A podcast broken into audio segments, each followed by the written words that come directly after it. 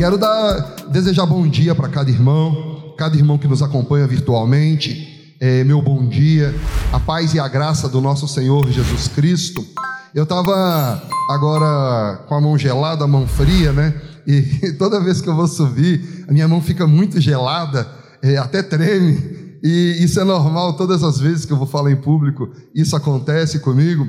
E a loura pegava na minha mão e ela olhava para mim e ria. E ela falava assim: Marcinho, por que, que você é, não, não, não faz igual você faz lá em casa, quando está eu e Eduarda, sentado à mesa contigo, no café da manhã ou no almoço, em que do nada você começa a falar das coisas do Senhor e fala sobre as coisas que são profundas concernentes ao Senhor.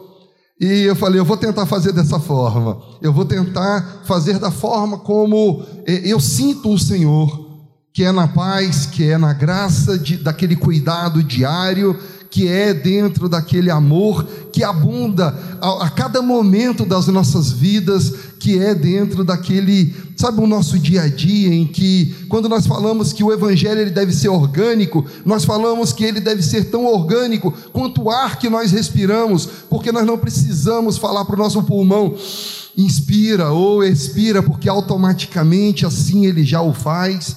Nós não precisamos falar para o nosso coração, pulsa o sangue, porque automaticamente assim ele o faz. E que assim seja, assim deve ser a nossa vida e o nosso cotidiano com o nosso Criador. Algo orgânico, não mecanizado, algo que deve fluir naturalmente de nós. Então, tentando vencer as minhas limitações, eu vou tentar tratar dessa forma, amém? Em nome de Jesus. Eu quero que os irmãos abram as Escrituras em João 3.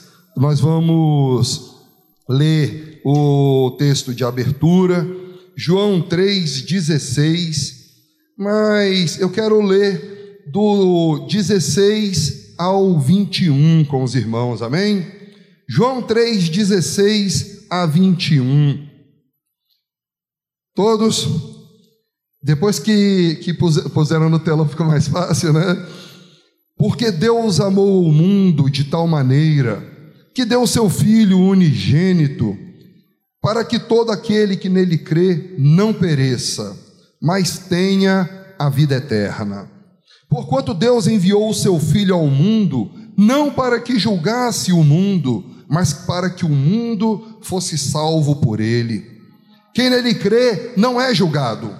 O que não crê já está julgado. Porquanto não crê no nome do, do unigênito Filho de Deus. E o julgamento é este: que a luz veio ao mundo e os homens amaram mais as trevas do que a luz, porque as suas obras eram más. Pois todo aquele que pratica o mal aborrece a luz e não se chega para a luz, a fim de não serem arguidas as suas obras. Quem pratica a verdade aproxima-se da luz, a fim de que as suas obras sejam manifestas, porque feitas em Deus. Fala conosco, Pai, em nome de Jesus. E domingo passado, quando o bispo Josué me convidou para poder trazer a ministração, ele me fez a seguinte pergunta: Marcinho, você tem a disposição de tempo e de encargo na palavra? Na hora eu olhei para ele e ri e falei: de tempo eu tenho, o encargo ainda não. Mas no mesmo domingo, à noite, estava deitado e com a janela aberta por, em decorrência do calor. Deu pelo menos uns 5, 7 minutos de raios no céu, muito raio, muito raio mesmo, e era assim algo que não cessava. Aí eu fiquei observando aquilo dali, eu não sou hiperativo, então eu não du eu durmo muito rápido, né? Eu não preciso me acalmar, respirar, não preciso dessas coisas. E, e por conta dessa, dessa minha agitação toda, eu fico deitado na cama observando as coisas, ou então ouvindo uma música até desligar, até ir passo a passo conseguindo me desligar das coisas. E eu fui, fiquei observando o céu e eu vi que coisa mais linda estava o céu. Aquele tanto de raio era, era um sequenciado do outro, era muita coisa mesmo. Aí teve uma hora que eu levantei, eu comecei a filmar, deu 9 minutos e 48 segundos de filmagem e os raios não cessavam. E ainda eu falei: não, chega, vai dormir, Márcio. Eu desliguei eh, a gravação e fui dormir, mas ainda continuou por muitos minutos. E ali eu fiquei, quando eu estava sentado na minha cama, eh, de rosto olhando para o céu, eu fiquei pensando sobre as coisas que são concernentes à nossa realidade, a nossa realidade presente, a nossa realidade vindoura. Eu fiquei pensando, e se o Senhor decidisse por fim a todas as coisas nesse momento? E se o Senhor, ele tivesse a compreensão, e ele tem a compreensão do momento exato em que todas as coisas vão chegar ao seu momento final, o momento em que nós, como igreja, devemos ansiar o Maranata, hora vem, Senhor Jesus. E eu fiquei questionando sobre, é, é, questionando, eu fiquei meditando, eu fiquei pensando sobre como o homem que foi criado perfeito, em plena comunhão com o Pai, ele pôde, nessa caminhada histórica, no lugar de crescer, no lugar de se desenvolver, ele andou para trás, ele decaiu daquilo que ele deveria ter, na verdade, galgado degrau por degrau para aproximar-se da luz. E hoje, ao olhar para a realidade do mundo, nós vemos aquilo que as Escrituras já nos, nos antecederam dizendo: que nós veríamos guerra, rumores de guerra, nós veríamos a perversidade, o homem esfriando, a maldade reinando. Nós vemos que os, os animais, eles tomaram o lugar dos homens no coração dos homens.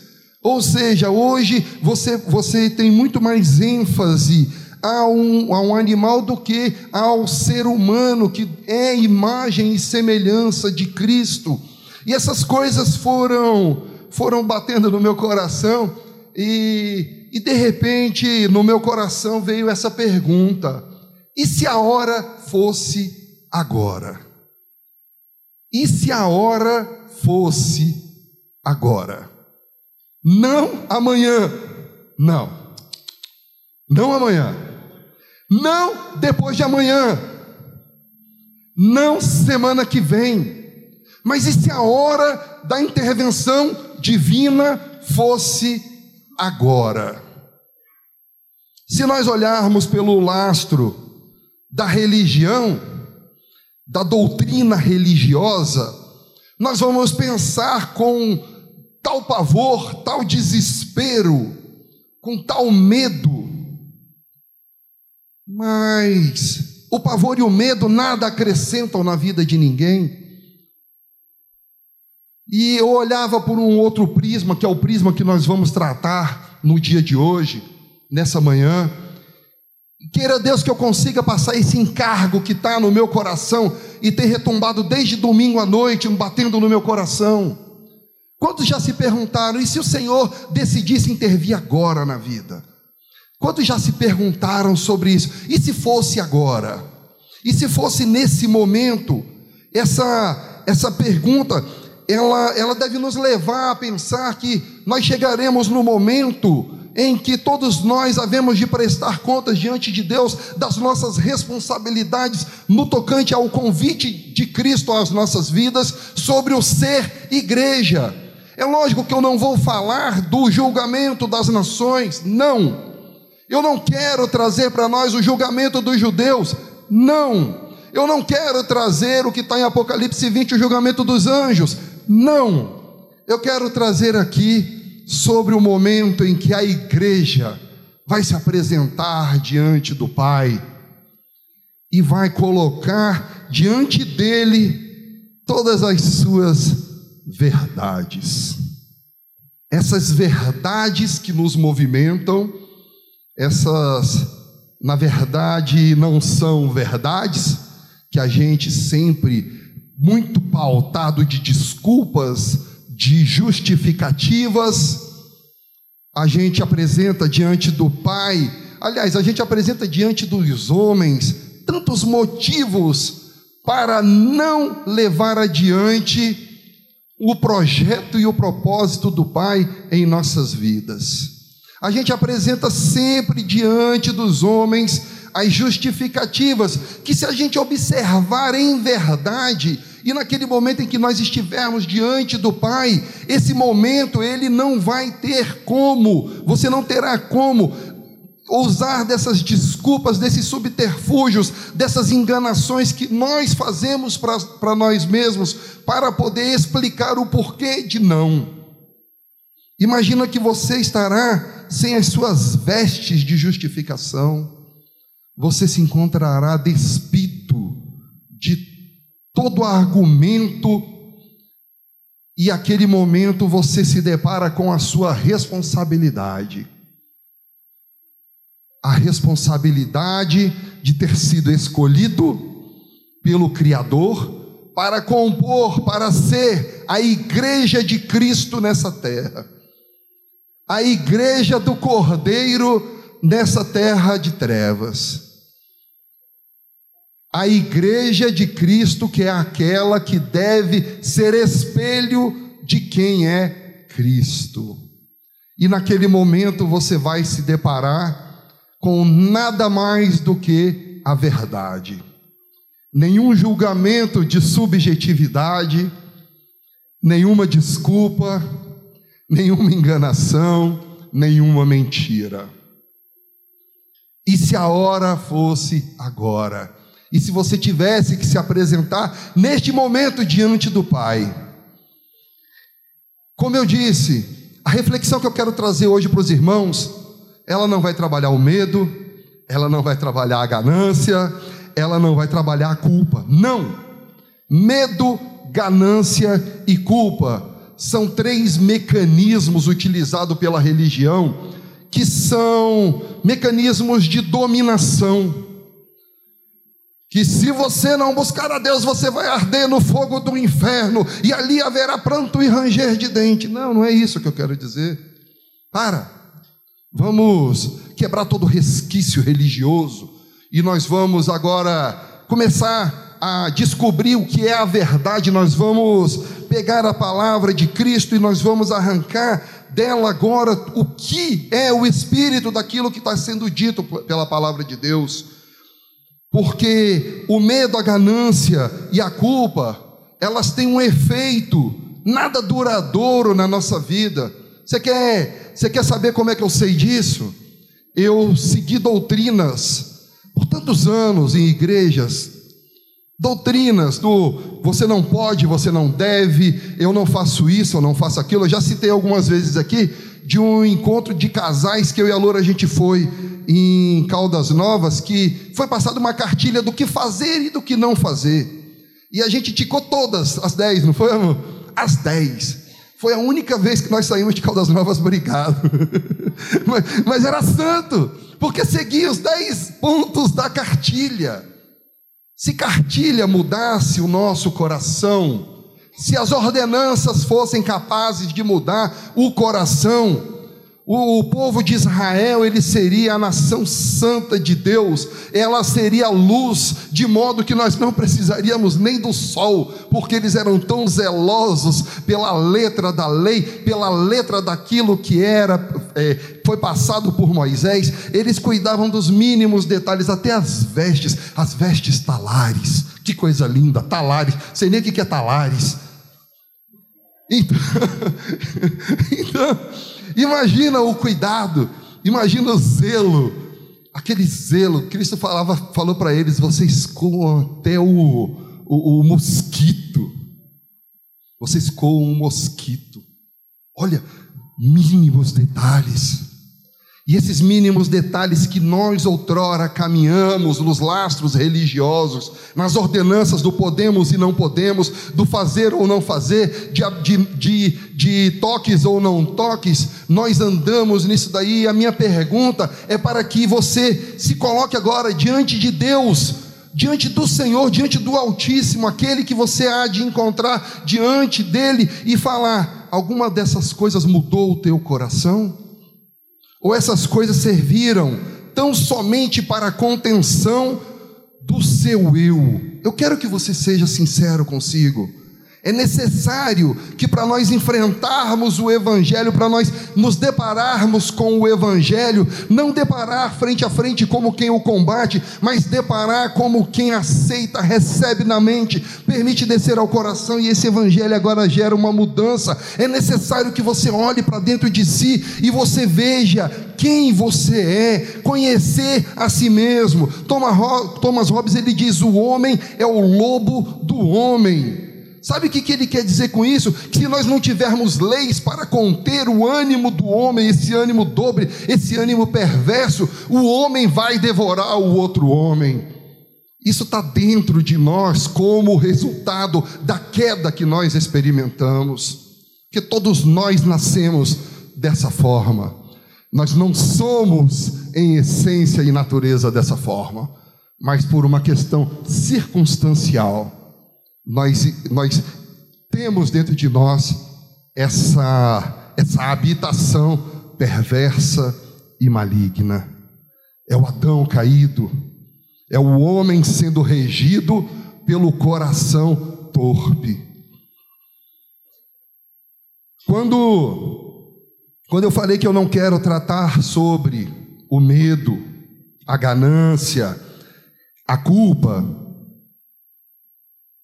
instrumentos comumente utilizados pela religião, eu, eu quero dizer que eu usarei uma outra arma para poder mostrar a nossa realidade diante do Pai e mostrar que no lugar do medo, do pavor de se encontrar diante de Deus, nós temos que ter um profundo pesar de nos encontrar naquele dia diante do Pai e saber que vocês que nós perdemos algo muito superior, muito maior por causa do engano que nós fomos colocados de que a realidade crítica é uma realidade tão somente para o futuro, é uma realidade projetada somente para a segunda vinda de Cristo. É uma realidade voltada somente para, um momento em que os seus olhos não veem o que eu quero trazer para nós hoje, o que a Escritura vai nos trazer, é que existe algo que ele já deveria ter se iniciado em nossos corações, e no curso do tempo nós deveríamos estar galgando degrau por degrau rumo a essa luz, mas por causa de uma busca errônea, nós estamos apenas de olho no futuro, dando muito mais importância por causa das coisas do agora, porque o futuro muitas vezes não nos interessa, porque nós não podemos ver. Tem um, um texto que diz, né? Basta o, a, a cada dia o seu próprio mal. A cada dia o seu próprio mal. Aí a gente, é, meio que inconsciente, a gente toma posse disso daí e pensa, não, eu vou pensar no dia de hoje, nos dias dessa na terra, nos dias dessas coisas que são passageiras, e nós dedicamos muitas horas, nós dedicamos é, toda a nossa saúde, toda a nossa força, toda a nossa vitalicidade para poder conquistar as coisas que são passageiras, para poder de, é, decidir em a cada dia ter, não o ser, conquistar no lugar de, de buscar interiormente o Cristo de Deus. E vem um pensador, vem um, uma pessoa que diz assim: o oposto do amor é a indiferença. Por muitos anos, eu pensei que o antônimo de amor era ódio. Eu pensei que o oposto do amor era o ódio. E quando, quando eu me deparei com essa frase de Freud, ele, ele diz que o oposto do amor não é o ódio, como todo mundo pensa, mas é a indiferença. E quando nós olhamos para a nossa realidade sobre as coisas concernentes a Deus, olha para o mundo. Olha muitas vezes, não, você não precisa olhar para o mundo, olha muitas vezes para dentro da tua casa. Com sinceridade na mente, no coração, quantas são as indiferenças que fazem parte da nossa existência? Quantas vezes ouvimos as coisas que são concernentes às coisas do Espírito, as coisas eternas, e nós agimos com aquela indiferença? Quantas vezes saímos daqui com o coração cheio, mas na primeira curva que o carro faz, aquela coisa se derrama, parece que cai, fica em cima do carro como uma bolsa esquecida, e nós ali deixamos e ali ficou e ali caiu. Aí você chega na segunda-feira e fala assim: segunda-feira, no domingo à noite, que, que foi pregado hoje mesmo? Ah, irmão, nem lembro. Eu vi aquele irmão suando igual uma bica daquele jeito ali na, na igreja. Eu não sei o que foi pregado. E nós precisamos saber que todos nós vamos chegar diante do tribunal de Cristo e vamos ser responsáveis por aquilo tudo que nós ouvimos de Deus, por tudo aquilo que nós recebemos de Deus, que deveriam ser como portadores da luz, e muitas vezes essa indiferença que é o oposto do amor que deveria nos habitar, essa indiferença reinou em nossos corações. Então, irmão Márcio, qual é a arma que você vai é, usar para poder trazer hoje essa verdade para nós? A arma do amor. A arma do amor. Nossa, que coisa mais distante, né? Eu amo, eu amo a Cristo, eu amo a verdade de Cristo mas mesmo assim nos mantemos indiferentes a ela.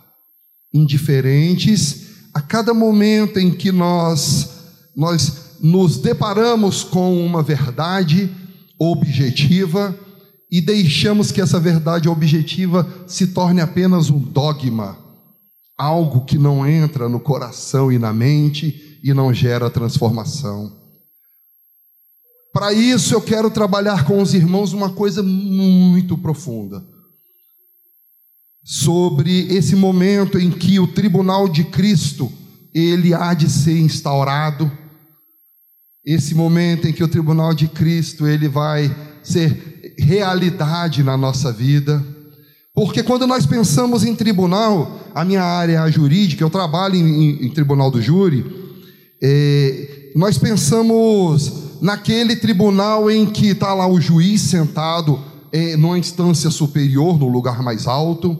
Aí do lado tem o órgão de acusação, o Ministério Público. Aí do outro lado, do lado do réu, tem o advogado de defesa. Do outro lado está ali o corpo de jurados, sete jurados, para poder julgar se o que aquela pessoa fez é crime e, sendo crime, qual a, é, se vai ter alguma pena. E passado todo aquele processo, aquele procedimento do júri, no final do dia, o juiz, de, é, de acordo com a decisão dos jurados, vai dar uma sentença. Daquela sentença pode sair uma sentença que, que é, absolve, ou seja, você é inocente, tchau. E, ou uma sentença que condena. Quando nós pensamos então humanamente, nós pensamos num julgamento em que há um juiz, há um promotor, há uma defesa e tem uma sentença que absolve ou que condena. Não é assim que a gente pensa? Não é assim que na nossa realidade ela se apresenta? Não é assim que nós vemos uma sentença condenatória para aquele que é culpado. Ou seja, eu imputo uma pena, agora essa pessoa vai sofrer o dano por conta do descumprimento de um preceito legal. Ou vocês não compreendem dessa forma? Essa é a realidade que nos apresenta diante da vida. Mas e o tribunal de Cristo? E o tribunal de Cristo? Esse que por tanto tempo foi alimentado em nossos corações por intermédio do medo e do pavor, que na verdade ele deveria ter sido mostrado de uma forma diferente, que fizesse realmente diferença em nossos corações. Abram aí, por favor, que eu quero começar a tratar sobre a missão do filho.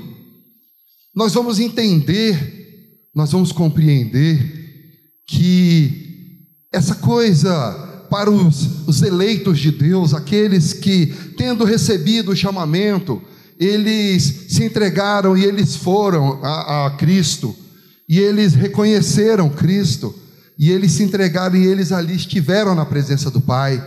João 3,16, vamos ler comigo. Porque Deus amou o mundo de tal maneira que deu o seu Filho unigênito para que todo o que nele crê não pereça, mas tenha a vida eterna. Porquanto Deus enviou o seu Filho ao mundo, não para que julgasse o mundo, mas para que o mundo fosse salvo por ele. Aqui eu quero dar uma pausa. Eu quero que vocês prestem atenção no verso 17 que diz: Porquanto Deus enviou o seu Filho ao mundo, para que, não para que julgasse o mundo, mas para que o mundo fosse salvo por ele. Olha que coisa profunda o que esse texto diz. Jesus veio ao mundo não para que o mundo fosse julgado por ele. Opa! Mas não falou sobre um tribunal, não se, mas o assunto não é um tribunal e uma sentença que condena, uma sentença que leva ao fogo, ao lago de fogo e enxofre, uma sentença que vai fazer com que essa pessoa pague. Aliás, Deus é justo. Não é esse o argumento? Deus é justo. Se você virou as costas, se você fez isso, você vai sofrer o dano da morte, você vai arder no inferno eternamente, e ali vai ter, vai ter ranger de dente eternamente para a sua vida, porque é, ju, é justo. A Escritura vem e nos diz: Porquanto Deus enviou o seu Filho ao mundo, não para que julgasse o mundo, mas para que o mundo fosse salvo por ele. Meus irmãos, Efésios 2 diz que o ser humano já se encontrava em uma condição de morte, em seus deleitos e pecados. O homem caído, o homem que em consciência, lá desde o Éden, do momento em que ele escolheu entre a árvore da vida e a árvore do conhecimento do bem e do mal, naquele momento em que ele toma esse fruto e ele carrega para si a força do seu viver, ele toma para si a razão de ser da sua própria existência. Eu posso, eu faço, eu aconteço, eu não dependo de um pai, eu não dependo de alguém que possa, que seja o meu tudo, quando na verdade o homem perdeu essa visão de inteira dependência de seu pai, ele além, ao invés de se manter na luz como na luz ele estava, ele agora se aproxima das trevas, e ao momento, se aproxima das trevas, ao, ao, ao, se afastar da luz, essas trevas vão ganhando amplitude em sua mente seu coração, de modo que agora caído, ele, ele se afasta, ele não consegue contemplar mais a face do seu Criador. E esse homem que ano após ano, só, só para você entender o ponto que eu quero chegar quando Êxodo 19 diz que Deus chamou a Moisés sobre o monte, fala: Moisés, sobe aqui que eu quero falar contigo. Olha só, eu escolhi uma nação dentre todas as nações, porque toda a terra é minha. Olha a declaração de Deus: eu vos escolhi dentre todas as nações, porque toda a terra é minha toda a terra pertence ao Pai. Deus enviou o seu Filho por amor ao mundo. Não foi a um, um nicho de pessoas, a quantidade de pessoas depois dos, de 1800 do lado ocidental do mundo. Não, ele enviou para que o mundo fosse salvo por ele, porque essa queda, desde antes de que todas as coisas, do que os nossos olhos conseguem contemplar, desde o momento que é retratado no Éden, o ser humano caiu e ao se decair, ele se afasta da graça do amor e do amor do Pai. E esse momento de queda, essa vida de queda constante, essa realidade que o homem se apresenta nas Escrituras se chama morte. O homem estava morto em seus deleites e pecados. E vem Cristo e fala assim: Eu vim não para julgar, eu vim para salvar. Porque quem nele crê não é julgado. Aí a gente olha, fala assim: tá vendo? Eu, eu não sou julgado. Eu creio, eu acredito nele, então eu já não sou mais julgado. E quem não e quem crê, o que não crê, já está julgado, porquanto não crê no nome do unigênito Filho de Deus. Esse agora é o ponto. E o julgamento é este. Muito obrigado, irmã. Melhorou, obrigado. E o julgamento é este. É, Lembrem-se que eu falei do tribunal dos homens. tem um julgamento e no final o juiz decreta uma sentença. O julgamento é este: o plenário de júri reconheceu que o senhor é culpado e, portanto, em decorrência do crime, o senhor terá uma pena agora de 14 anos em regime fechado. E, e é, de uma sentença que abre espaço, abre prazo agora para recurso, mas você já vai começar o cumprimento em regime fechado. Carcereiros, é, polícia, oficial de justiça, pode levar, ele está preso. Saiu uma sentença condenatória. Aí quando nós falamos que Cristo veio não para julgar, mas ele veio para salvar. Aí Cristo fala assim: porque quem crê não é julgado. O que não crê já está julgado. O que não crê já está julgado. Eu quero que vocês pensem nisso daqui comigo. Como assim o que não crê já está julgado? Aquele que não crê já teve uma sentença condenatória e já foi executada essa sentença contra ele, é isso? Ele já está fadado ao lago de fogo e enxofre, conforme se crê, conforme se prega religiosamente doutrinariamente, ou a simples realidade de uma vida destituída, desgrudada, descolada em consciência do seu Criador, da pura fonte do amor, já é a condenação em si. Eu vou repetir, eu quero que os irmãos pensem isso comigo. A condenação aqui, o que, o que não crê, está sujeito nesse momento. Quem nele crê não é julgado. O que não crê já está julgado, porquanto não crê no nome do Filho unigênito do Pai. Aquele que não crê já está julgado. Vocês já pararam para pensar nessa, nessa colocação de Cristo? Vocês já pararam para pensar nas implicações sobre essa verdade? Que aquele que não crê já está julgado? Ou você simplesmente pegou essa frase e falou assim: é, já está julgado, ele vai para o lago de fogo e enxofre. É disso que as Escrituras nos falam. Esse é o grande medo e esse é o grande trabalho que nós do Ministério Apostólico de Volta à Palavra temos feito para poder entender organicamente o que está escrito nas Escrituras Sagradas, aquilo que as Escrituras querem nos trazer, ela deve ter uma aplicação para a nossa existência, a nossa realidade hoje. Ela não é algo tão somente para o momento vindouro que há de ocorrer, mas ela deve ter uma aplicação imediata em nossos corações, porque quem crê não será julgado. Como assim não será julgado? É porque ele já vive a vida naquele que é o pleno amor de Deus. Mas o crer não é um mero acreditar, o, o crer ele não é um mero é, dogma de você dizer, não, eu levantei as mãos na minha igreja, eu desci as águas, eu participo do, da ceia do Senhor. Não, o crer é muito mais do que isso, é você saber, é você conhecer, é você se aprofundar sobre quem é o teu Criador, quem é o Cristo de Deus e aceitar que a sua dependência está total e integralmente nele, de modo que agora você, ao se ver, você não se vê como um ser destituído, descolado, desgrudado da existência da igreja de Cristo.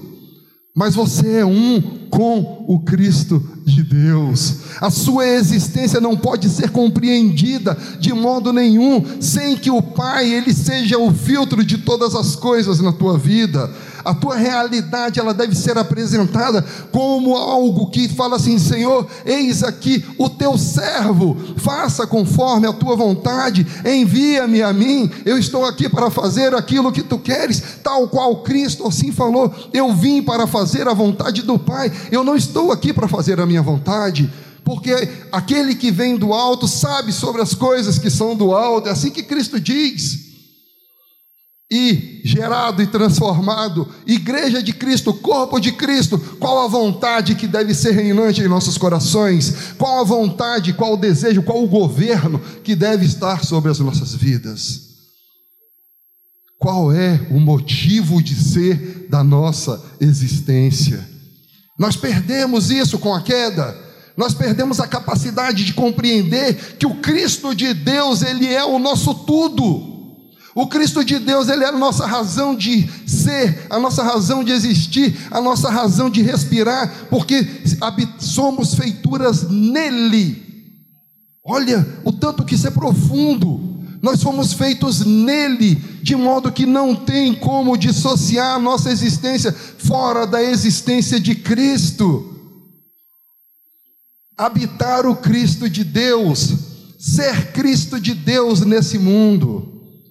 Quando fala esse não é julgado, não é julgado por algo que você faça ou deixe de fazer, mas é porque ao Pai olhar você, ele olha e vê o Filho de Deus, aquele que é o puro amor. O julgamento agora, que aqueles que não creem, que já estão julgados, esse julgamento ele faz parte da realidade cotidiana dessa pessoa, porque quando ela abre mão de viver o seu Criador, eis aí a própria condenação. Aquele que escolhe habitar nas trevas, eis a condenação. Aquele que escolhe habitar longe do amor, eis a condenação. Não espere uma sentença condenatória em que virão os carcereiros e te aprisionarão. Não, a condenação é viver longe do puro amor. A condenação é viver uma vida em realidade, é, é fora da realidade crística. Essa é a própria condenação. Mas, Márcio, de onde você tirou isso? A sentença que o juiz decreta: 14 anos de prisão, 20 anos de prisão, porque foi reconhecido que você agiu. Aí vem aqui, ó, verso 19. E o julgamento é este, em outras versões, e a condenação é esta. Dois pontos. Olha a condenação, a sentença condenatória que determinou 14 anos para o preso. Que a luz veio ao mundo e os homens amaram mais as trevas do que a luz, porque as suas obras eram más. Vocês viram 14 anos ali? Vocês viram? É uma pergunta. Vocês viram 14 anos ali? O juiz determinando você vai ser preso por 14 anos. Vocês viram a condenação de 20 anos em regime fechado? Vocês viram? E a condenação é esta. E o julgamento é este: que a luz veio ao mundo. Meus irmãos, leiam, releiam, meditem nesse texto. Nós passamos por filtro sobre todas as coisas, as nossas experiências pessoais, a realidade das nossas existências. E nós tomamos as coisas que são divinas como se humanas fossem. E nós queremos olhar para tais coisas, olhando e entendendo pelo mesmo crivo que nós entendemos as coisas que são humanas. Mas a Escritura diz: o julgamento é este, que a luz veio ao mundo. Olha o julgamento. E os homens amaram mais as trevas do que a luz. O fato de vivermos uma vida em consciência desligados dessa luz, em consciência afastados dessa luz, nos põe em trevas. Isso é para uma realidade atual, é algo real, aplicável para os dias de hoje. A condenação aqui Cristo diz, nesse momento, é sobre você viver o Filho de Deus, você viver o amor do Pai, você experimentar a luz, ou você viver sujeito às coisas que são reinantes nesse mundo. É o seu coração voltado às coisas que são ligadas às trevas, à indiferença, ao egoísmo, às coisas que levam os homens a cometerem tantas atrocidades. Eis a própria condenação, uma vida destituída do amor e da graça, não por aquele que ama, e, e, e agracia, mas por uma escolha em consciência de se afastar. Sabe quando você vai vai tirar uma foto e você tem um foco de luz atrás muito forte? O que o fotógrafo faz? Ele vira, não é assim? Para poder procurar um ponto onde a luz não ofusque. Nós temos feito cotidianamente dessa forma o ser humano tem feito cotidianamente dessa forma, agido de modo a abrir mão do feixe de luz e de buscá-lo, procurando pontos onde a vista não seja ofuscada. E a verdade, ela tem que alcançar os nossos corações, ela tem que entrar na nossa mente, ela tem que ofuscar a nossa vista, de modo tal que vai causar um incômodo, porque a gente só muda a partir do momento que está incomodado. E esse incômodo, a palavra de Deus, ela precisa trazer para nós. Mas, Márcio, eu não vi ainda o julgamento que a luz veio ao mundo e os homens amaram mais as trevas do que a luz, porque as suas obras eram más. Você precisa entender que naquele momento em que nós nos apresentaremos diante do tribunal de Cristo, a Escritura diz que nós apresentaríamos a Deus tudo que nós fizemos, de bom ou mal, diante do corpo. Vamos continuar? O julgamento é este: que a luz veio ao mundo e os homens amaram mais as trevas do que a luz, porque as suas obras eram más. Pois todo aquele que pratica o mal aborrece a luz e não se chega para a luz, a fim de não serem arguídas as suas obras. Quem pratica a verdade aproxima-se da luz. Quem pratica a verdade aproxima-se da luz, a fim de que as suas obras sejam manifestas, porque feitas em Deus.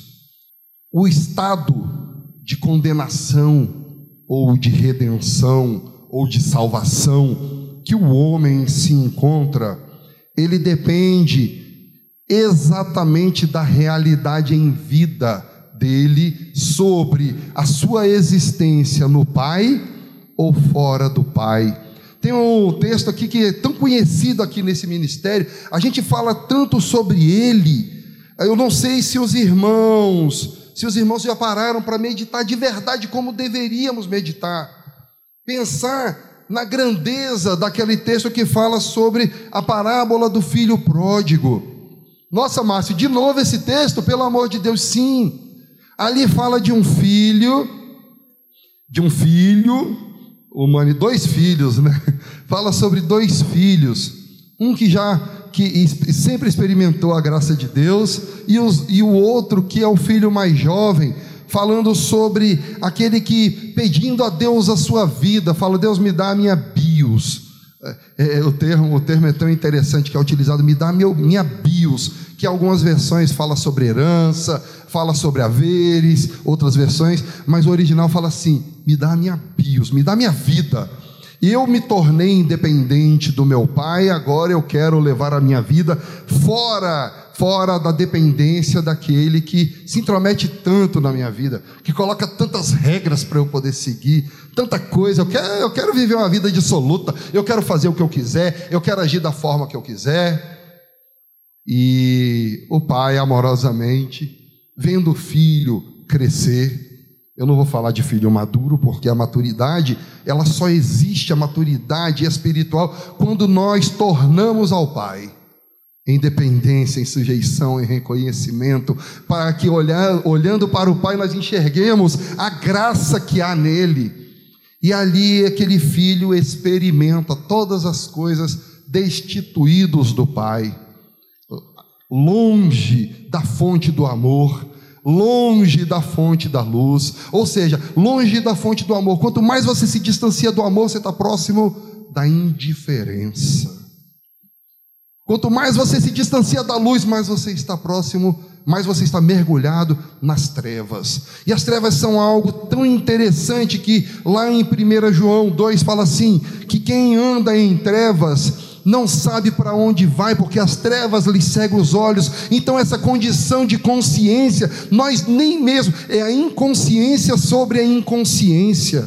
Vocês já pensaram que existe uma inconsciência sobre a nossa inconsciência? E por isso a religião ela é tão eficaz no engano, porque ao fazer e não fazer tantas coisas que a religião impõe, em detrimento da realidade de uma vida em Cristo, nós acreditamos que estamos corretos, nós acreditamos que estamos bem, porque temos inconsciência sobre a nossa inconsciência. É interessante parar para pensar nessas coisas. Mas, Márcio, como se salvar disso? Existe uma luz. Existe uma luz. Se nós conseguíssemos passar por filtro em todas as nossas coisas, em toda a nossa realidade, em quem é Cristo. Quem é Cristo? Esse agir crístico nas nossas vidas, o amor de Cristo, nós teríamos uma vida, uma realidade diferente na nossa existência hoje. O problema é que para você se reconhecer morto nos seus delitos e pecados, você se reconhecer insuficiente, você olhar para dentro de si e falar assim: não, realmente existe tanta maldade dentro de mim. O ser humano não está acostumado com a verdade. O ser humano não está acostumado em ouvir aquilo que vai de encontro, colidindo com o ego dele, com o brio dele. Então ele precisa ser massageado. Eu vi um vídeo ontem, a menina cantava mal, mas ela cantava mal. Aí a parente filmando falou assim: Meu Deus do céu, eu estou abismada, como se ela cantasse bem. E a gente vive essa vida de ego massageado, a gente vive essa uma, uma, uma ilusão do ser. É essa a expressão, uma ilusão do ser em que a gente não pode ouvir as verdades, a gente se fere se alguém nos diz um não, a gente se sente maltratado, ignorado, a gente se sente o pior, o maior lixo do mundo quando alguém fala algo que é contrário ao que você acredita. Ele não tinha esse direito. Nós precisamos amadurecer espiritualmente. Nós precisamos alcançar maturidade para poder olhar para o espelho e saber realmente o que habita o nosso coração, o que habita a nossa mente quando ninguém está vendo, naquele momento que você deita a cabeça no travesseiro e você repassa tudo de ruim que já aconteceu, que você fala assim: ah, ele vai ver, ah, fulano de tal, ele vai esperar, mas por fora você está sorrindo. Você precisa olhar para dentro de você em verdade, sem as vestes esfarrapadas que nós temos de, de autojustificação, que são farrapos. A Escritura nos diz que a melhor das nossas justiças, elas são como trapos de imundície. Os trapos de imundícies da lei mosaica são os panos de menstruação, porque os panos de menstruação, ou seja, o mods, o, o absorvente nos dias de hoje, Sabe para que, que serve aquilo? Nem para ser jogado fora, porque aquilo dali ainda polui. E as nossas justiças são como trapos de imundícia, assim diz a Escritura. Então, Márcio, existe essa saída. Existe a saída de você olhar para dentro de si e reconhecer. Eu lembro eu conversando com um amigo e falando sobre o que a Escritura diz, que fala assim: Vós que sois maus, dais boas dádivas aos vossos filhos. E eu conversando com ele sobre isso, ele me interrompe, ele fala: Marcinho, eu não aceito que eu sou mal. Eu sou um bom pai, eu sou um bom marido, eu dou boas coisas para os meus. Aí eu falei: e para mais quem? Não, eu cuido dos meus. Eu não respondi mais nada. Não precisava. Porque a maldade, a perversidade está em achar que somente o seu, o eu, o eu posso, eu sou, já é suficiente na sua vida. Porque com esse laço todo de maldade e perversidade que nós vivemos, o eu, ele reina. De modo que agora nós não podemos olhar olhar para a nossa realidade existencial e falar: eu preciso mudar, eu preciso de salvação. Eu quero que vocês respondam, não para mim, mas sinceramente para vocês. Quantas vezes, ao ouvir uma ministração, você fala assim: Oh Deus, obrigado, eu já estou tão bom. Quantas vezes você olhou para si com orgulho de bondade, se achando suficiente, e agora eu posso me achegar diante do Pai e dizer: Eis aqui, Pai, as minhas boas obras. O nosso coração, ele é enganoso. O nosso coração, ele nos leva a acreditar que em nós nós temos algo bom. Quão dura é essa palavra, né, irmã Silvia? Quão dura é a verdade de você saber que você é insuficiente em Deus. Não, eu não vou é, passar, fazer uma massagem no seu ego, dizer que você é o, é o melhor dessa terra, você nasceu para isso. Não, não vou. Eu vou dizer o que as Escrituras dizem: que nós somos dependentes do Cristo de Deus, que se não fosse a graça e a misericórdia do Pai, nós estávamos perdidos. Mas Deus nos amou com amor tal que Deus enviou o seu Filho unigênito para que todo aquele que nele creia não pereça, mas tenha a vida eterna. E esse que crê não entra em juízo, ele não entra em juízo porque o crer não é um mero acreditar, o crer é um viver de acordo com, é a fidelidade, a fidedignidade a quem é o seu Senhor é tornar-se fidedigno a. É aquele momento retratado em, em, Gênesis, em que, quando é feita a mulher da, arrancada da costela de Adão, aquele momento que fala assim: agora sim, foi feita uma imagem do homem, eis uma que é fidedigna a mim, carne da carne, osso dos ossos. É assim Cristo, ele precisa olhar para nós e ver: esse sim é carne da minha carne, esse daqui sim, osso dos meus ossos, gerado e transformado, não mais Adão, mas agora Cristo nessa terra. A condenação é essa, é não viver Cristo nessa realidade, nessa existência. O momento em que nós nos chegaremos diante do Pai e diremos: Senhor, eis aqui as minhas obras. Nenhuma, Senhor, porque em mim eu não tenho nada, porque eu sou total e, e, e assim, totalmente dependente do Teu amor e da Tua graça. Eu, eu não consigo por mim tecer vestes de redenção, vestes de salvação. Mas aí o, o espírito que te habita, o que me habita, esse homem adâmico, ele diz: Não, eu não sou assim, eu me recuso. Aí lá em 2 Timóteo 3, 2 Timóteo 3, versos de 1 a 3, por favor, irmão. 2 Timóteo 3, versos de 1 a 3, diz: Sabe, porém, isto: nos últimos dias sobrevirão tempos difíceis, pois os homens serão egoístas. Vocês veem egoísmo no mundo? Vocês veem egoísmo no seu mundo pessoal? Quando eu perguntar, você não precisa responder, basta que você responda em sinceridade no teu coração. E eu não quero saber se no mundo você vê, mas eu quero saber se no mundo você vê. Amém?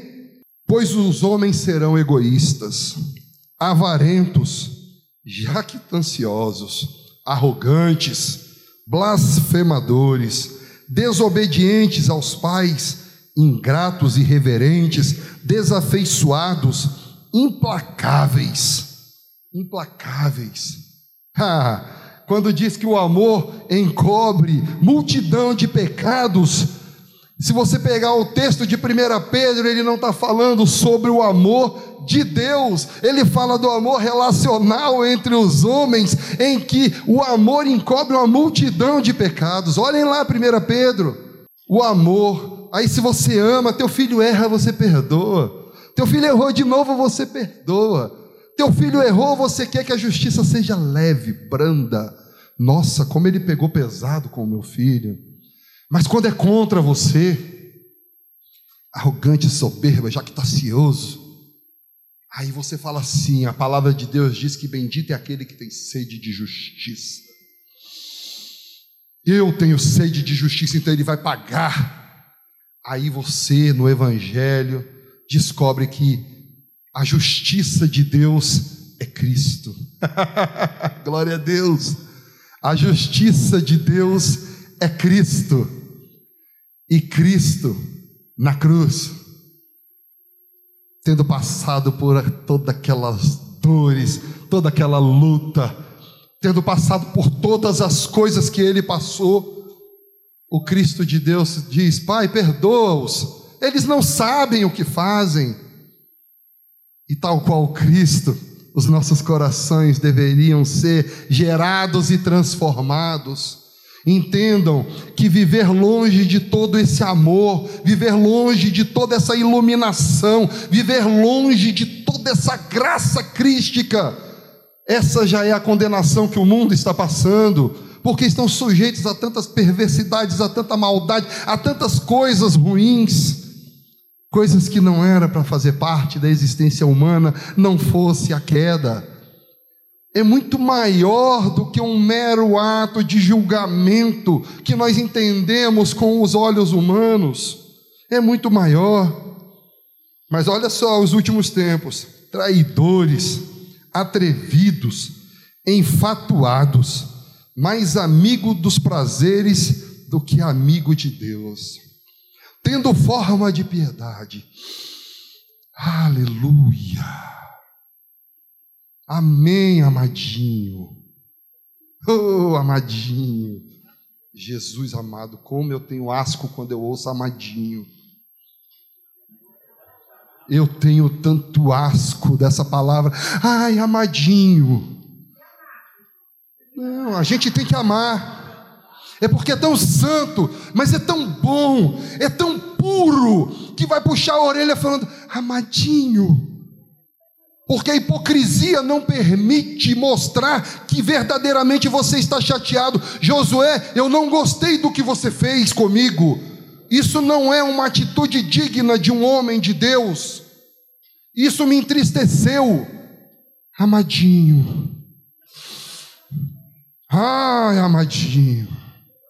Nós transformamos belas palavras em xingamento pela nossa hipocrisia porque não importam as palavras em si, não importam os termos utilizados, importa a carga conotativa que você traz para ela, porque essa é a verdade.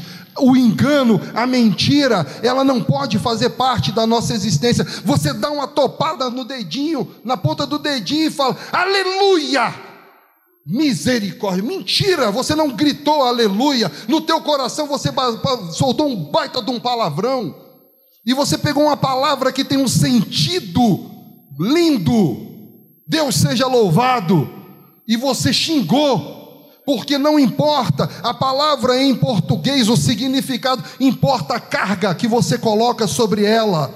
E assim é a nossa existência em todas as áreas da nossa vida.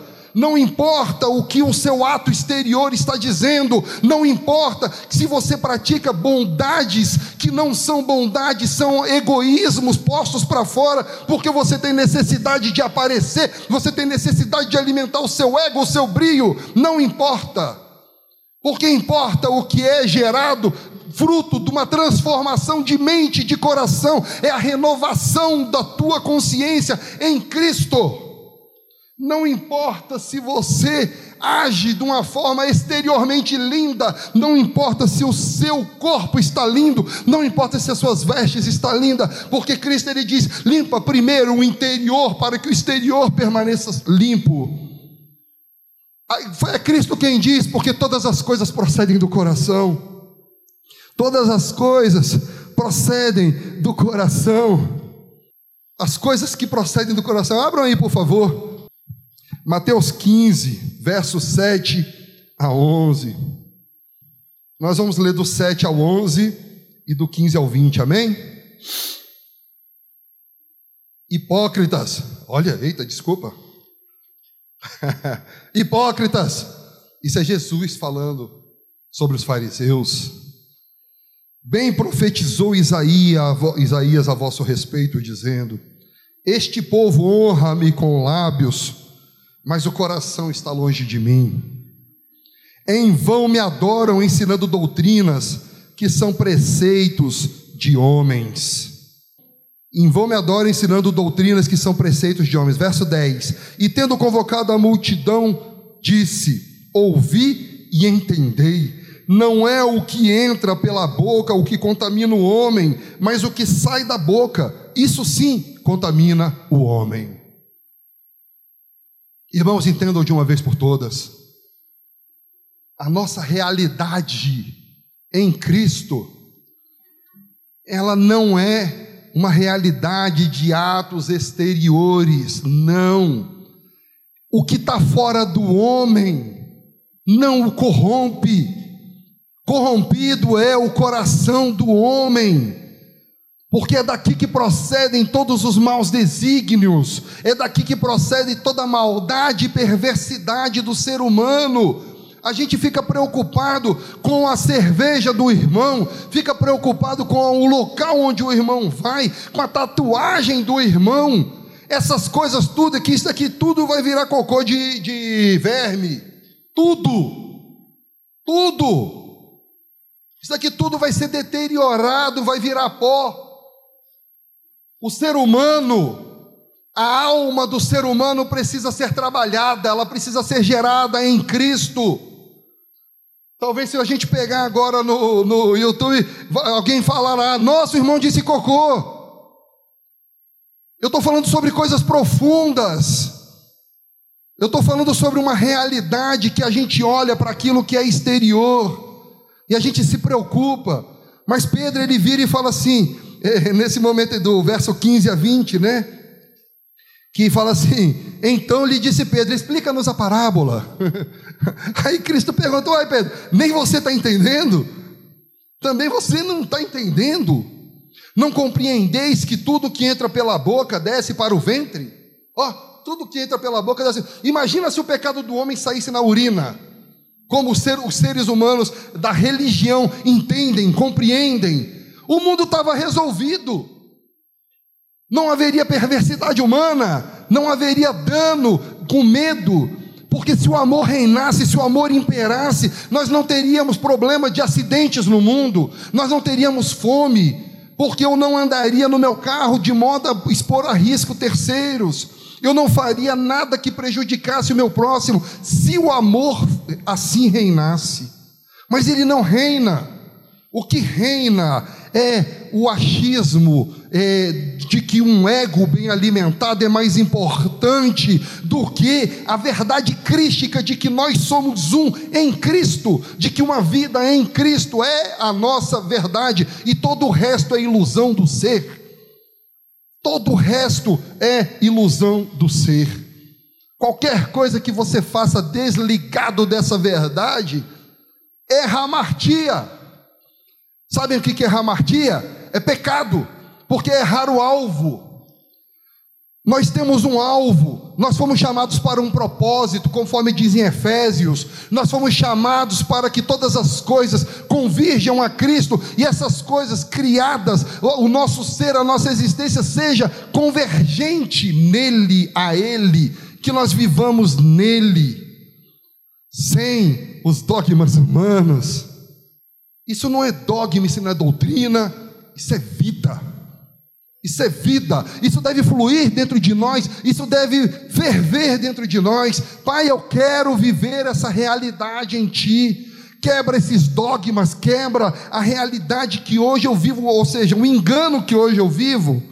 Que seja o clamor do teu coração, que seja o, o, o clamor da tua alma. Vocês já estiveram alguma vez tão, tão doído, num momento em que a sua alma clamava tanto por algo, que você ajoelhava, orava, orava, orava, como quem ora em desespero. Aí você levanta e fala: Não, não está suficiente, você vai de novo. Vocês já passaram por momentos assim na vida de vocês? Eu já.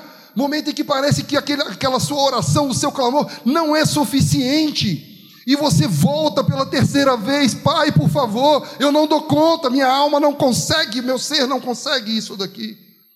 E a gente reconhece ali naquele momento a nossa dependência em Cristo. Esse é um momento que eu vejo que quando Cristo ele estava ali no Gólgota orando, e ele levantou, orou a primeira vez, aí ele levantou, viu os discípulos dele dormindo, orou a segunda vez, falou: vocês não conseguem nem vigiar comigo a vigília da noite.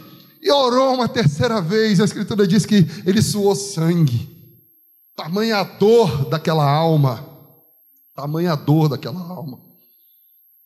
A nossa realidade em Cristo deveria ser buscar Cristo com tamanha dor no coração. Senhor, eu preciso. É bonito, a gente canta assim como a corça anseia pelas águas. A corça depende da água para sobrevivência. Nós deveríamos entender que nós precisamos do nosso Senhor, do nosso Redentor, do nosso Salvador para a nossa sobrevivência. Versos 15. Então lhe disse Pedro: Explica-nos a parábola. Jesus, porém, disse: Também vós não entendeis ainda? Não compreendeis que tudo que entra pela boca desce para o ventre e depois é lançado em lugares escusos? Mas o que sai pela boca vem do coração do homem. Vem do coração, e é isso que contamina o homem. Porque do coração procedem maus desígnios, homicídio, adultério, prostituição, furtos, falsos testemunhos, blasfêmias. São essas coisas que contaminam o homem. Mas o comer sem lavar a mão, não, isso não contamina. Meus irmãos, eu quero fazer uma proposta para vocês, para que vocês adotem na vida, nessa caminhada religiosa, vou usar o termo religiosa mesmo, nessa caminhada religiosa. Tudo aquilo que você ler nas Escrituras, tudo aquilo que você ouvir nas Escrituras, ouça, não como quem quer extrair o sentido das palavras, não não como quem quer entender somente o que está escrito, mas ouça como quem quer ouvir o espírito dessa palavra. Nós temos aprendido isso no curso de leitura, é algo tão extraordinário quando você quer extrair do texto aquilo que o texto verdadeiramente quer dizer, que aí você vai olhar além do significado das palavras escritas você vai olhar para o espírito do evangelho e vai que vai determinar todo, toda a carga de significado que você vai adotar naquele texto. Quando a escritura fala sobre viver o amor, ah, eu amo, que lindo, amadinho. Não, viver o amor é viver Cristo em sua realidade, em sua existência. Quando nós lemos ali 1 Coríntios 13, que fala sobre o amor, que coisa linda! Ansiemos por essas coisas, ansiemos em nosso ser, assim como nós oramos naquela hora da dor, clamando para que o Pai ele possa dar uma solução para as nossas dores, para as nossas angústias. Ansiemos pela presença do Pai em realidade. Eu te pergunto, e se a hora fosse agora? O que nós teríamos para apresentar diante do Pai? Nós apresentaríamos para Ele o tanto de dogmas e doutrinas religiosas que nós seguimos, ou nós nos apresentaríamos como um espelho? Eis aqui, Pai, a tua vida em mim, porque de mim eu nada posso. E se a hora fosse agora, que Cristo seja o tudo em sua vida que você possa abrir mão dos dogmas, que você possa abrir mão das doutrinas e trocar isso tudo, isso tudo, pela existência da graça e a graça de Deus na sua vida. Chamar o ministério de louvor aqui para cima enquanto eu concluo e eu termino falando para vocês um texto de 1 Coríntios 9, 24 a 26. Por favor, irmão. 1 Coríntios 9, 24 a 26. Nós estamos almejando uma coroa incorruptível. O apóstolo Paulo ele diz: Não sabeis vós que os que correm no estádio, todos na verdade correm, mas um só leva o prêmio? Correi de maneira tal que o alcanceis. Todo atleta em tudo se domina, aqueles para alcançar uma coroa corruptível nós, porém, a incorruptível. Assim corro também eu, não sem meta, assim luto, não como desferindo golpes ao ar. Esforcem-se no Evangelho de Cristo, esforcem-se para viver o amor do Pai. A condenação é estar desligado desse amor, é estar sujeito às coisas desse mundo.